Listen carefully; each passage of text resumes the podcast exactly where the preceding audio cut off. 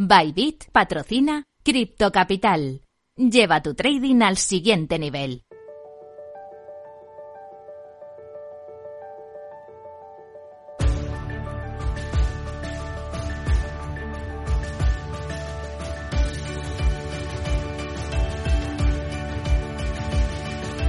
Cripto Capital con Sergio Fernández.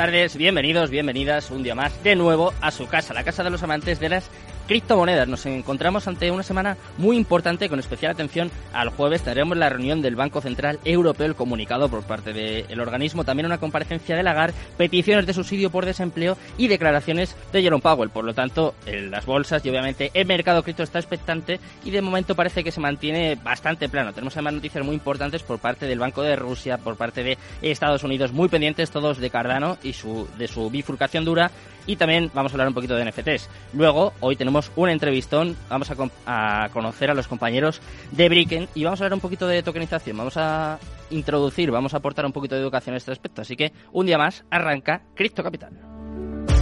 Minuto y resultado, top 10. Vamos a empezar echando un vistazo al mercado cripto, empezando por Bitcoin. Se deja un 0,26% en las últimas 24 horas y está en 19.751 dólares, un poquito por debajo de esa barrera tan importante de los 20.000. En segundo lugar, Ethereum 0,83% arriba de las pocas que está en verde en las últimas horas hasta los 1.574 dólares. Tercer lugar para Tether, totalmente plana, 0,00% y clavada en el dólar. Lo mismo hace en cuarto lugar USD Coin, totalmente plana y clavada en el dólar. Quinto lugar para Binance, cayendo eh, muy poquito, un 0,81% abajo hasta los 275,39 dólares. En sexto lugar está su stablecoin, también prácticamente plana, pero subiendo un poquito, un 0,01% arriba y también clavada en el dólar. Séptimo lugar para Cardano, todos muy pendientes de Cardano en esta semana, que de momento está subiendo más de un 11% en la última semana y eso sí, en las últimas 24 horas se deja un 2,11% hasta los 0,48 dólares. En octavo lugar, Ripple, también en negativo, se deja un 1,65% hasta los 0,32 dólares. Solana, noveno lugar, 0,59% bajo hasta los 31,47 dólares y cerrando el top 10 con bastante fuerza. Además, adelantado incluso a Dogecoin. Tenemos a Polkadot, 3,58% arriba hasta los 7,52 dólares. Así está el mercado cripto. Eh, vamos a conocer las noticias más importantes de las últimas horas. Vamos con las Crypto News. Criptonoticias. Y empezamos hablando del Banco de Rusia que ha acordado legalizar las criptomonedas para pagos transfronterizos. Según los informes, el Banco de Rusia, el Banco Central del país, ha admitido que los pagos transfronterizos en criptografía son inevitables en las condiciones geopolíticas actuales. El Banco Central ha estado reconsiderando el enfoque para regular las criptomonedas y además acordó con el Ministerio de Finanzas legalizarlas para pagos transfronterizos. Según los informes, el viceministro de Finanzas, Alexei Moseev, dijo que el Banco de Rusia y el Ministerio de Finanzas esperan legitimar pronto los pagos transfronterizos en criptomonedas. Vamos con la siguiente noticia del día. En este caso vamos a hablar de Estados Unidos y es que, según un congresista de California, es probable que las criptomonedas no se prohíban, por lo menos en el corto plazo. Como te digo, el congresista Brad Sherman, un conocido escéptico de las criptomonedas, afirmó que el dinero y el poder que respaldan al sector evitarán que las criptomonedas se prohíban en este momento. Sherman le dijo a The Times que no cree que lleguemos a una prohibición pronto y además explicó que el dinero es para el cabildeo y el dinero para las contribuciones de campaña funciona o la gente no lo haría y es por eso que no hemos prohibido las criptomonedas. No lo prohibimos al principio porque no nos dimos cuenta de que era importante y no lo prohibimos ahora porque hay demasiado dinero y poder detrás. ¿eh? Muy importantes estas declaraciones. Vamos con la siguiente noticia del día. En este caso también muy importante, todos muy pendientes de Cardano y de su actualización de la bifurcación dura del Basil Fork de Cardano que va a tener lugar el 22 de septiembre. Como te digo, la actualización de la cadena de bloques de Cardano, Basil, está programada para la red principal el 22 de septiembre según el anuncio de Twitter del desarrollador y operador de Cardano Input Output Global durante el fin de semana. Dijo que Basil es la actualización más importante de Cardano hasta la fecha, que además va a brindar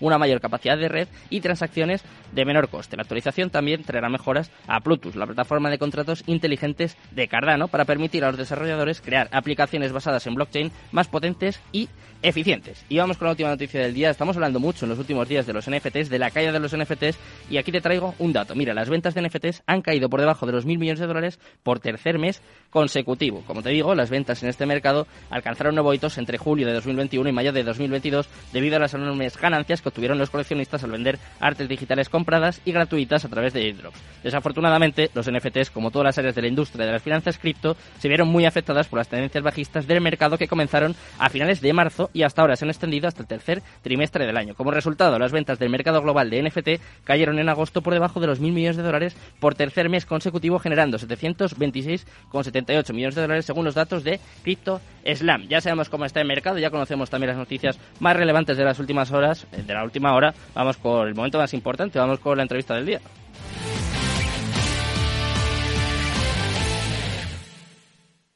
Cripto Capital, el primer programa de criptomonedas de la radio española.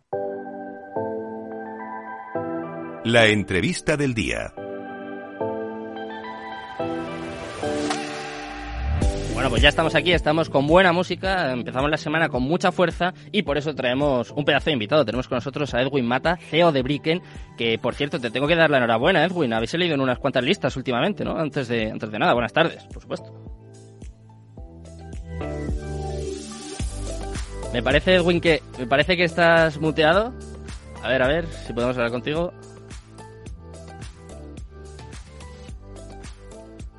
A ver, enseguida vamos a poder hablar con Edwin. Estas son las cosas, las cosas del directo. Son cosas que nos pasan. De hecho, bastante poco nos pasa, ¿eh? Bastante poco nos pasa. Estamos aquí, están el técnico y yo. A ver, me parece que ya tenemos con nosotros a Edwin. ¿Qué tal? Muy buenas tardes. Hola. Muy buenas. Me escucho. Encantado. ¿Me oyes? Me parece que ahora es el que no me escucha Perdón, ¿me, ¿me escucháis? Sí, perfecto. ¿Tú me oyes? Hola.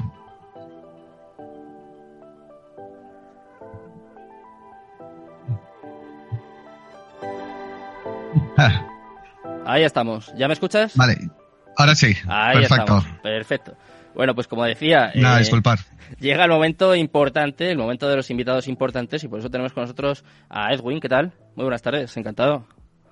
¿Qué, qué tal? Sí, Un muchas placer. gracias. Mira, que estoy en la tecnología y no podía ni conectarme aquí a, a la radio. Son cosas Así que pasan. nada, cosas Hacemos- del directo, ¿verdad? Hacemos un programa de criptomonedas, de tecnología y luego no nos apañamos ni con Zoom, pero bueno, no, no pasa nada.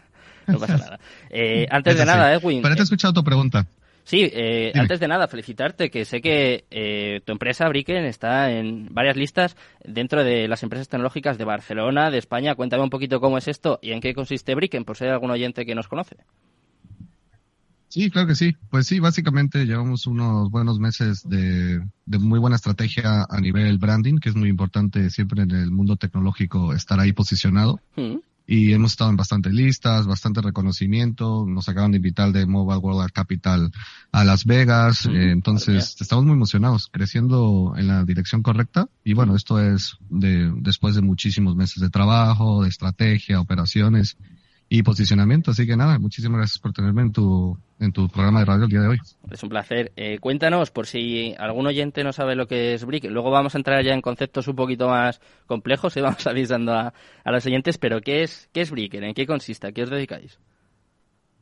Sí, básicamente somos un protocolo de tokenización. ¿Y qué significa eso? Pues lo que nos estamos encargando es a poder eh, di- eh, digitalizar cualquier tipo de activo y trocearlo dentro de tokens para que sea como un mecanismo de, de financiación alternativo, ¿no? Entonces, si una empresa quiere pasar al mundo token, podemos tokenizar lo que viene a ser sus acciones o participaciones, las transformamos a token y ya la podemos meter en protocolos de blockchain básicamente, y, y luego posteriormente le ponemos la, la capa de financiación para que ellos puedan buscar este tipo de financiación alternativa basado en inversor minorista Mm, y además les empezamos a dar diferentes funcionalidades para que puedan gestionar ese nuevo entorno en el que se van a empezar a mover, ¿no? Que es un entorno web 3 con muchísimo protocolo de EFI que se puedan conectar para colateralizar, etcétera, ¿no? Es un, es un mundo muy entretenido en el que nos hemos metido y aquí Ujú. estamos. Si te pidiese definir la tokenización, me imagino que será complicado, pero eh, vamos a intentar definirlo de forma muy fácil. Vamos a hacerlo para que lo entienda así todo el mundo. ¿Qué sería la, la tokenización? Eh, Es facilísimo, en realidad. Un token es ¿Sí? la representación de, de otro objeto en el mundo digital. O sea, Mm. tokens llevamos utilizando mucho tiempo. Las tarjetas de banco son un token. Nosotros depositamos dinero, el banco nos da una tarjeta que representa ese dinero depositado. la tarjeta opera como un token.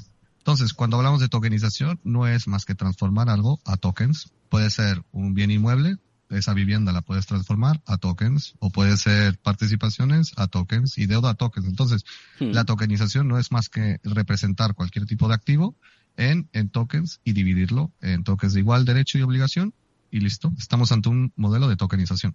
Mm. ¿Y qué sería necesario para ello? Porque, claro, hemos hablado mucho aquí de security token, utility token. ¿Qué sería necesario? ¿Cómo, cómo lo lleváis a cabo vosotros? Eh, bueno, la gran residencia es la que acabas de decir, ¿no? Están los modelos de utility tokens. Nosotros en Bricken tenemos un utility token que hace funcionar la plataforma y emitimos security tokens. ¿Ese sería Entonces, BKN, cuando te adentras en... ¿Perdón? Perdona por, por interrumpir. El, to- el, utility, el utility token en vuestro caso sería BKN, ¿no? Ese es el que sirve para... El BKN. Claro. Y luego el security es, nosotros- es lo que emitís para los clientes. ¿O cómo, cuál es la diferenciación? Sí. Correcto. O sea, nosotros no emitimos securities enterado. para los clientes, le otorgamos la tecnología y plataforma que permite que ellos puedan emitir sus propios security tokens, ¿no? Entonces, nosotros tenemos un BKN, que es un token de utilidad, que hace que la plataforma funcione y tiene demás funcionalidades dentro del ecosistema que estamos creando.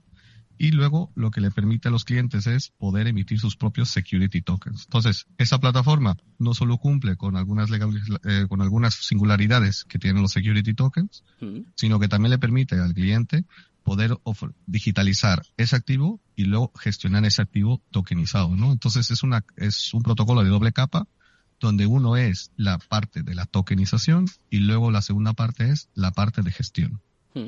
Hemos hablado mucho aquí, Edwin, de los security token y de alguna forma, para que lo entendiesen los oyentes, lo hemos comparado con las acciones de una empresa. No sé cómo ves esta definición, si más o menos eh, se podría trasladar a- en este aspecto.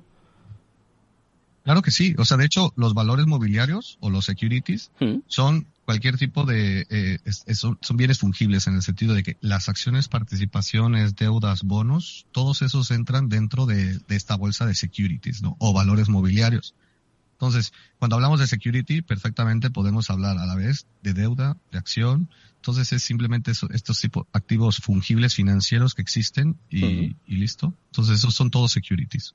Vale. Y a ver, vamos a ponernos ahora en el lado de un cliente, de una empresa. ¿Para qué, para qué le puede servir o qué beneficios puede obtener de tokenizar su empresa?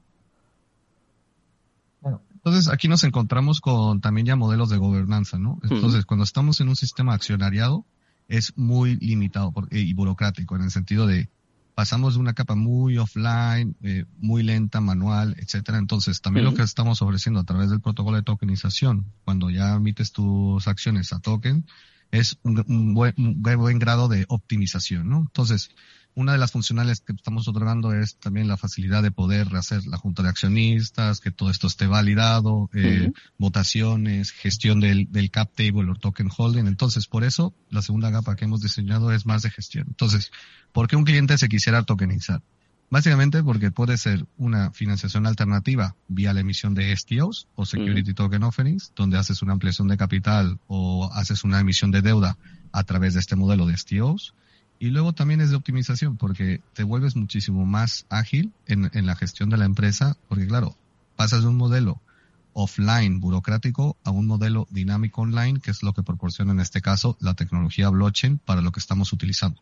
Mm, Entonces, a ver, para entenderlo yo y para intentar traducirlo de alguna forma, puede servir para financiar tu empresa y además eh, puede servir para ahorrar costes, ¿no? En este caso, aparte de que sea más rápido, me imagino, como comentabas, ¿no? La junta se podría reducir, o sea, al final, abaratas costes y puede servir además para financiar tu empresa. ¿Puede ir por ahí, más o menos? Correcto. Sí, sí, sí. O sea, O sea, son todo todos los que estamos buscando el muchos de los bancos e incluso ya fue asset management companies, o sea, este fondos de gestión de valores mobiliarios están viendo en la tokenización una reducción de costes porque básicamente todo su modelo se vuelve mucho más eficiente y optimizable, ¿no? Entonces, la burocracia que trae el papel o los modelos procesales con los cuales están gestionando los fondos son muchísimo más lentos que cuando lo metes a un modelo de, de, de blockchain. Entonces, por supuesto, como bien has dicho, no solo es para el, el modelo de levantar capital, sino también para poder gestionar ese capital levantado. ¿no? Entonces ahí tienes como una doble vertiente que cumples con la tokenización. Mm. ¿Y esto se puede trasladar a cualquier cosa, Edwin? Por ejemplo, claro, estamos hablando de abaratar costes, de reducir personal, y yo estoy pensando enseguida en las instituciones. Por ejemplo, esto se puede llevar al apartado judicial, se puede llevar a los gobiernos, obviamente, no creo que quieran, claro, pero ¿podría? ¿Sería factible? O sea, ya a los niveles de gobierno estaríamos hablando más como un modelo de DAO, ¿no? En el sentido de que es un modelo de gobernanza hiperdigitalizado, en este caso institucional, pero sí es factible, ¿no? Cuando le metes tecnología a cualquier proceso, lo que estás buscando realmente es mayor eficiencia y eficacia, ¿no? Entonces, por eso se crean los modelos tecnológicos hoy en día. Y básicamente, si nosotros nos fijamos en lo que estamos haciendo, nosotros somos eh, más modelo financiero, con lo cual podemos proveer de solución a cualquier fondo de gestión, a, las, a las empresas. De hecho, entramos en el sandbox de la CNMV con esta intención para que también entendieran qué es lo que estamos haciendo. Pero el modelo, aunque sea nosotros financiero, al fin y al cabo, cualquier otra institución, no es por blockchain y simplemente, o sea, no tiene nada que ver en este sentido, sino el uso de la tecnología adecuada puede reducirte costes, optimizarlos, incluso para poder este, ser más eficiente económicamente, que es uno de los problemas que tiene cualquier tipo de gobierno o institución o, o tal, porque son tan grandes que se vuelven no eficientes en la toma de decisiones o en, en todos estos aspectos, ¿no? Hmm. ¿Y se puede tokenizar cualquier cosa? Porque, claro, es que yo siempre que hablamos de tokenización me acuerdo de una noticia que conté en los inicios del programa de unos argentinos, si no me equivoco, que tokenizaron empanadas, por ejemplo. Entonces sería factible y sobre todo tendría sentido.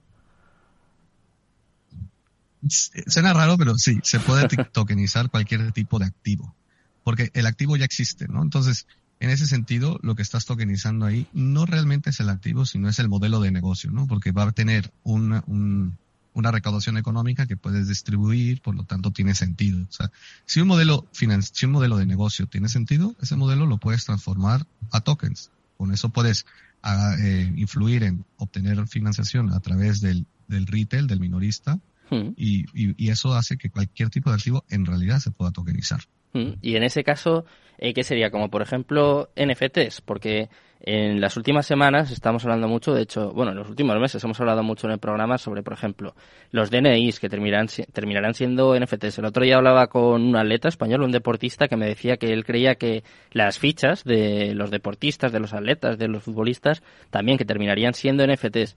Eh, ¿Esto lo ves posible? Y, y, lo mismo, igual que te preguntaba antes, ¿crees que tiene sentido, que podemos, podemos mejorar en este aspecto?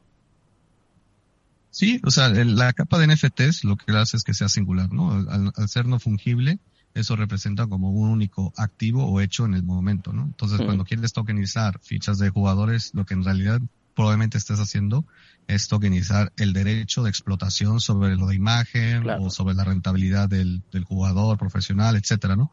Entonces, ahí lo que está representando es la vía contractual, es el contrato de, explotación del derecho de imagen porque eso lo hace único. Entonces, también estamos escuchando NFTs de bienes inmuebles donde se está tratando de transmitir la propiedad. En Estados Unidos ya ha habido experimentos. Entonces, todo esto, al fin y al cabo, eh, como bien eh, existen los RC20 en su funcionalidad de utilidad, luego están los NFTs, etcétera.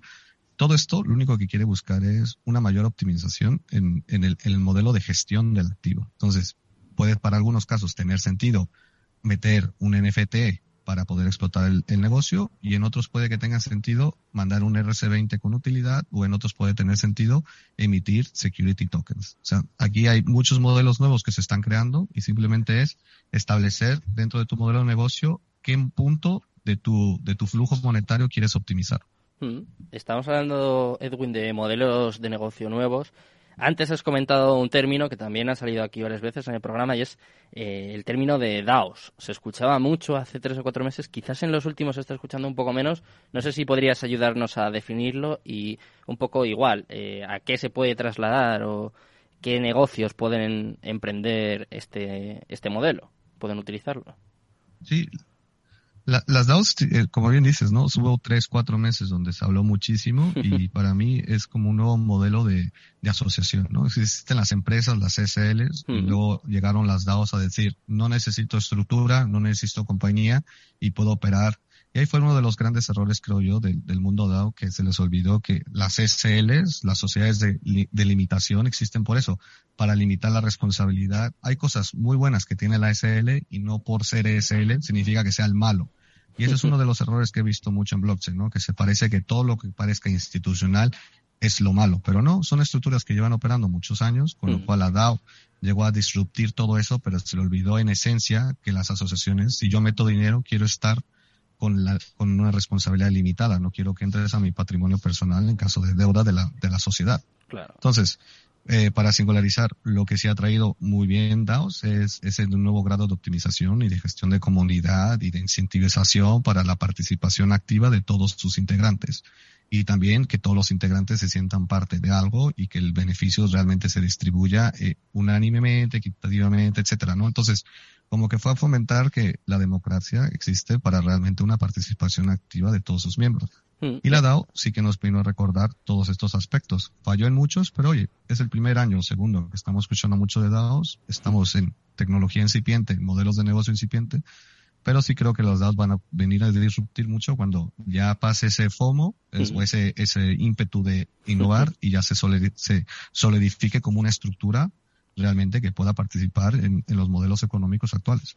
Me parece muy interesante un apunte que acabas de hacer, Edwin, que claro, parece que la tecnología blockchain, eh, la tokenización, como que viene a acabar con todo, ¿no? Como que viene a romper con todo y yo creo que quizás lo más responsable, lo más inteligente es lo que estás comentando tú, que son compatibles, ¿no? Que no tiene por qué acabar una cosa con la otra. Además, yo creo que ese mensaje tampoco ayuda a que esto se, no sé, se implemente, se adopte. No sé si tú vas un poco por ahí, pero tú lo has dicho, ¿no? Todo lo institucional parece que disgusta, que hay que acabar con ello y quizás sea más inteligente, no sé, acoplarse, adaptarse, ir un poco de, de la mano de las instituciones o de las grandes empresas en este caso. 100%, o sea, creo que son, eh, es momento de que con todo lo que está pasando el bear market que se vaya a limpiar, Mm. que ambos ecosistemas, tanto el Web 2, por decirlo de una manera, y Web 3, Hmm. eh, entiendan de que uno se va a nutrir del otro, Claro. las Sí. instituciones, pero oye, este, los exchanges hoy por hoy son una institución, o sea, no podemos negar, por ejemplo, el peso que tiene Binance en cierta toma de decisiones o. cómo se están moviendo por todos los países. O sea, no es que blockchain sea institucional, es que el mensaje ha sido que es institucional, pero los que los grandes fondos por atrás y los que tienen la mayor gestión de esta nueva tecnología se están volviendo todo instituciones. Mm. Por último, Edwin, nos queda un minutito. Si te parece, vamos a dedicarlo a hablar de vuestro token, de, de BKN. Estamos hablando mucho de tokenización, de utilidad. Cuéntanos un poquito qué es BKN y qué utilidad tiene en este caso, cómo se puede utilizar dentro de vuestra plataforma. Claro, eh, nosotros tenemos el BKN como el, el centro o epicentro de lo que estamos creando de ecosistema, ¿no? Entonces, por un lado, será lo necesario para poder activar el protocolo de tokenización y hacer uso de la plataforma que estamos creando, con lo cual es un incentivo para, para generar este actividad sobre nuestro token de utilidad. Y además, luego lo estamos también haciendo para pagos internos sobre algunas funcionalidades o proveedores de servicios terceros al mismo ecosistema. Y muy pronto también estaremos eh, incentivando pues modelos ya de staking, de colateralización, etcétera. Todo lo que tenga sentido para el ecosistema, simplemente para que tenga utilidad, ¿no? Entonces, lo más importante de cualquier token no es como captar fondos, porque luego por eso vemos caídas de algunos proyectos que solo se dedicaron a captar fondos y en Claro. el momento de que el mercado dejó de comprar el token era porque no había una real utilidad, ¿no? Entonces, Mm. nuestra obligación como empresa blockchain es siempre que se nos ocurra nueva idea de utilidad, meterla, porque todo lo que necesitas realmente es que el mercado siempre esté comprando tu token y ahí se haga realmente lo que todo mundo, que es la utopía, ¿no? Mm. La economía circular, ¿no? Que simplemente el token esté todo el tiempo en movimiento, no solo por los traders, que está bien, son parte del ecosistema, Sí. pero sobre todo para tu cliente usuario, que es el más importante en este caso. Estás hablando de obligaciones, Edwin. Mi obligación es terminar ya con el programa. Te damos las gracias por estar con nosotros. Y os dejo ya, ¿eh? Con Mercado Abierto, con Rocío Arbiza y todo su equipo. Buenas tardes.